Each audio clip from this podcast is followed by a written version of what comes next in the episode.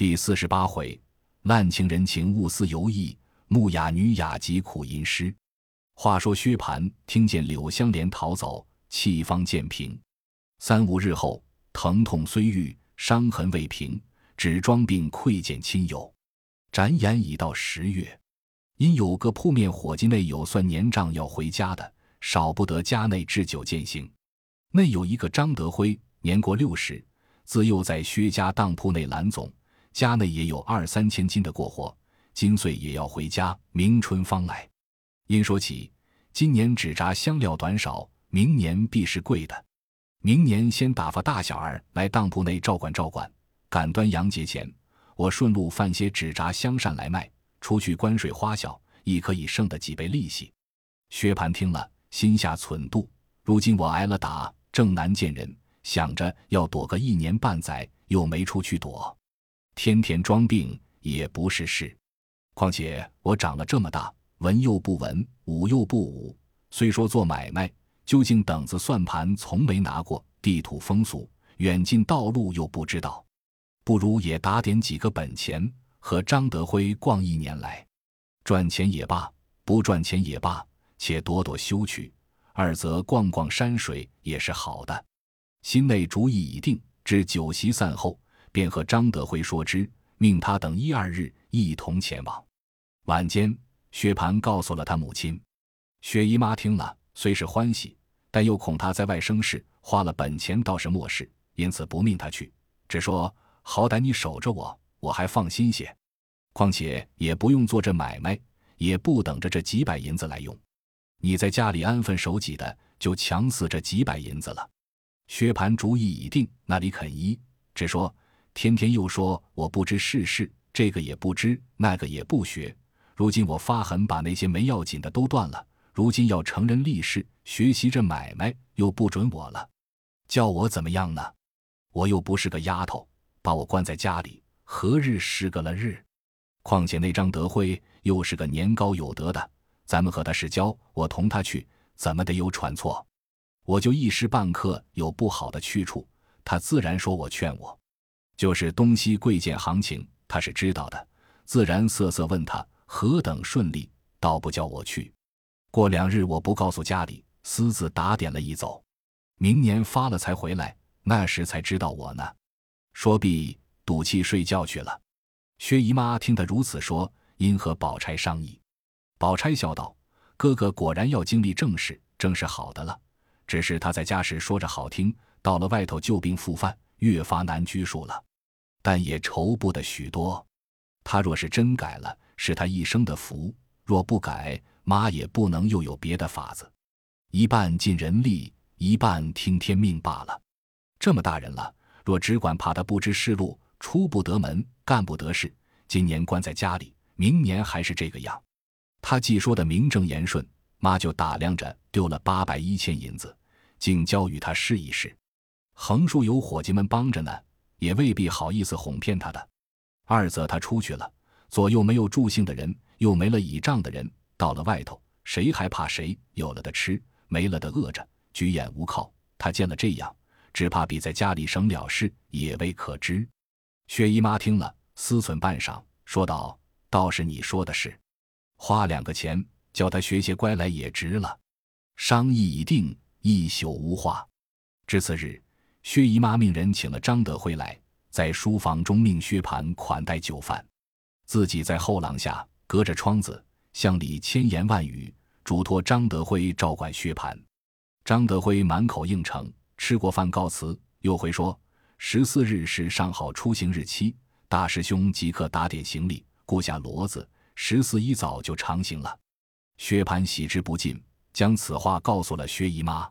薛姨妈便和宝钗相邻，并两个老年的嬷嬷连日打点行装，派下薛蟠之乳父老苍头一名，当年安氏旧仆二名，外有薛蟠随身长使小厮二人，主仆一共六人，雇了三辆大车，单拉行李食物，又雇了四个长形骡子。薛蟠自骑一匹家内养的铁青大走骡，外背一匹坐马。诸事完毕，薛姨妈、宝钗等连日劝解之言，自不必备说。至十三日，薛蟠先去辞了他母舅，然后过来辞了贾宅诸人。贾珍等未免又有践行之说，也不必细数。至十四日一早，薛姨妈、宝钗等直同薛蟠出了仪门，母女两个四肢泪眼看的去了方回来。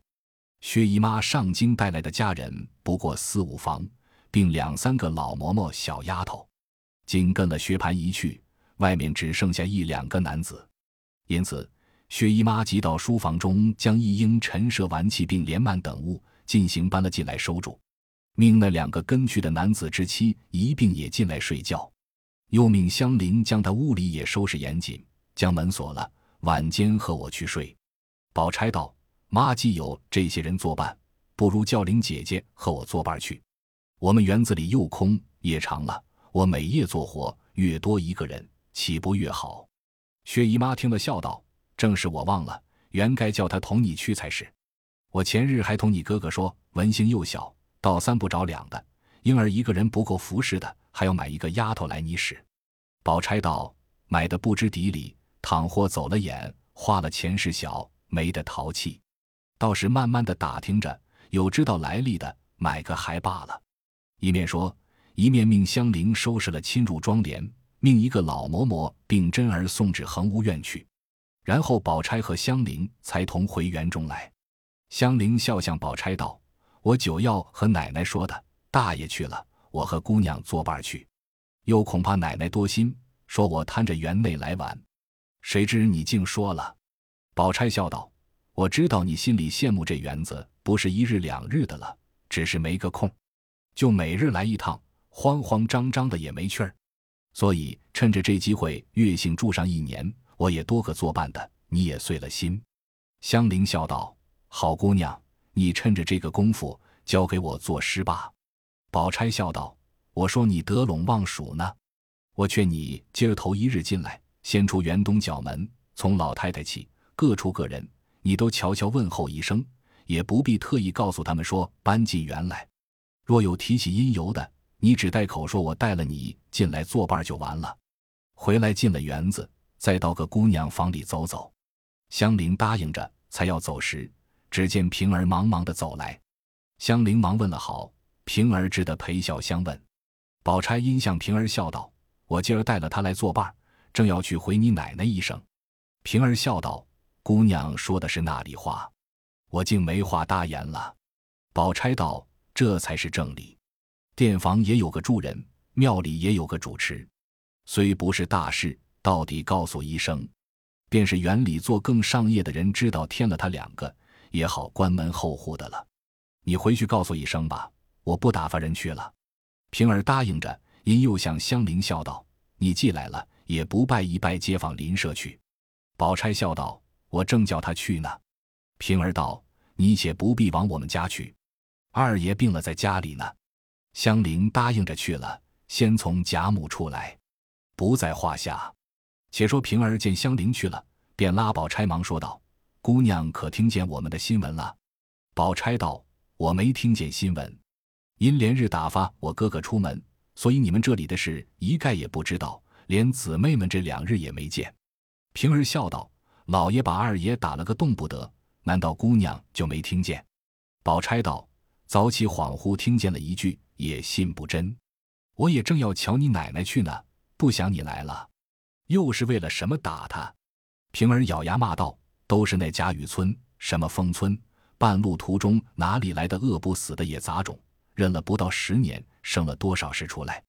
今年春天，老爷不知在那个地方看见了几把旧扇子，回家来看家里所有收着的这些好扇子都不中用了，立刻叫人各处搜求。谁知就有一个不知死的冤家，混号世人都叫他做事呆子，穷得连饭也没得吃，骗他家就有二十把旧扇子。死也不肯拿出大门来。二爷好容易烦了多少情，见了这个人，说之再三，他把二爷请到他家里坐着，拿出这扇子略瞧了一瞧。据二爷说，原是不能再有的，全是香妃、宗主、麋鹿、玉竹的，皆是古人写画真迹。回来告诉了老爷，老爷便叫买他的，要多少银子给他多少银子。偏那是呆子说：“我饿死冻死，一千两银子一把，我也不卖。”老爷没法了，天天骂二爷没能为。已经许了他五百两，先兑银子，后拿扇子。他只是不卖，只说要扇子，先要我的命。姑娘想想，这有什么法子？谁知雨村那没天理的听见了，便设了个法子，讹他拖欠官银，拿他到衙门里去，说所欠官银，变卖家产赔补，把这扇子抄了来，做了官价，送了来。那时呆子如今不知是死是活。老爷拿着扇子问着二爷说：“人家怎么弄了来了？”二爷只说了一句：“为这点子小事，弄得人坑家败业，也不算什么能为。”老爷听了就生了气，说：“二爷拿话堵老爷。”因此这是第一件大的。这几日还有几件小的，我也记不清，所以都凑在一处就打起来了，也没拉倒，用板子棍子就站着，不知拿什么混打一顿，脸上打破了两处。我们听见姨太太这里有种丸药上棒疮的，姑娘快寻一丸子给我。宝钗听了，忙命婴儿去要了一丸子来与平儿。宝钗道：“既这样，替我问候罢，我就不去了。”平儿答应着去了，不在话下。且说香菱见过众人之后，吃过晚饭，宝钗等都往贾母处去了，自己便往潇湘馆中来。此时黛玉已好了大半，见香菱也进园来住，自是欢喜。香菱阴笑道：“我这一进来了，也得了空，好歹交给我作诗，就是我的造化了。”黛玉笑道：“既要作诗，你就拜我作诗。我虽不通。”大略也还教得起你，香菱笑道：“果然这样，我就拜你作诗。你可不许逆反的。”黛玉道：“什么难事也值得去学，不过是起承转合，当中承转是两副对子，平声对仄声，虚的对虚的，实的对实的。若是果有了奇句，连平仄虚实不对都使得的。”香菱笑道：“怪到我常弄一本旧诗，偷空看一两首。”又有对的急功的，又有不对的。又听见说一三五不论，二四六分明。看古人的诗上，亦有顺的，亦有二四六上错了的，所以天天疑惑。如今听你一说，原来这些格调规矩竟是末世，只要词句新奇为上。黛玉道：“正是这个道理。词句究竟还是末世，第一主意要紧。若意去真了，连词句不用修饰，自是好的。”这叫做不以词害意。香菱笑道：“我只爱陆放翁的诗，重帘不卷留香久，古砚微凹句莫多，说的真有趣。”黛玉道：“断不可看这样的诗。你们因不知诗，所以见了这浅近的旧爱，一入了这个格局，再学不出来的。你只听我说，你若真心要学，我这里有王摩诘全集，你且把他的五言律读一百首，细心揣摩透熟了。”然后再读一二百首老杜的七言律，在李青莲的七言绝句读一二百首，肚子里先有了这三个人做了底子，然后再把陶渊明、阴阳、谢、阮、于、鲍等人的一看，你又是一个极聪明伶俐的人，不用一年的功夫，不愁不是诗翁了。向聆听了，笑道：“既这样，好姑娘，你就把这书给我拿出来，我带回去，夜里念几首也是好的。”黛玉听说。便命紫娟将王佑成的五言律拿来，递与香菱，又道：“你只看有红圈的，都是我选的，有一首念一首。不明白的，问你姑娘，或者遇见我，我讲与你就是了。”香菱拿了诗，回至恒芜院中，诸事不顾，只向灯下一首一首的读起来。宝钗连催他数次睡觉，他也不睡。宝钗见他这般苦心，只得随他去了。一日。黛玉方梳洗完了，只见香菱笑吟吟的送了书来，又要换杜律。黛玉笑道：“共记得多少首？”香菱笑道：“凡红圈选的，我尽读了。”黛玉道：“可领略了些滋味没有？”香菱笑道：“领略了些滋味，不知可是不是？说与你听听。”黛玉笑道：“正要讲究讨论，方能长进。你且说来，我听。”香菱笑道。据我看来，诗的好处有口里说不出来的意思，想去却是逼真的；有似乎无理的，想去竟是有理有情的。黛玉笑道：“这话有了些意思，但不知你从何处见得？”香菱笑道：“我看他塞上一首那一联云：‘大漠孤烟直，长河落日圆。’想来烟如何直，日自然是圆的。这直字似无理，圆字似太俗。和尚书一想，倒像是见了这景的。若说再找两个字换这两个，竟再找不出两个字来。再还有“日落江湖白，潮来天地清”，这“白清”两字也似无理，想来必得这两字才形容得尽。念在嘴里，倒像有几千斤重的一个橄榄。还有“渡头于落日，墟里上孤烟”。这“余”字和“上”字，难为他怎么想来。我们那年上京来，那日下晚便弯住船，岸上又没有人，只有几棵树，远远的几家人家做晚饭。那个烟竟是碧青，连云直上。谁知我昨日晚上读了这两句，倒像我又到了那个地方去了。正说着，宝玉和探春也来了，也都入座听他讲诗。宝玉笑道：“既是这样，也不用看诗。”会心处不在多，听你说了这两句，可知三妹你已得了。黛玉笑道：“你说他这上孤烟好，你还不知他这一句还是套了前人的来。我给你这一句瞧瞧，更比这个单儿现成。”说着，便把陶渊明的“爱爱远人村，依依墟里烟”翻了出来，递与香菱。香菱瞧了，点头叹赏，笑道。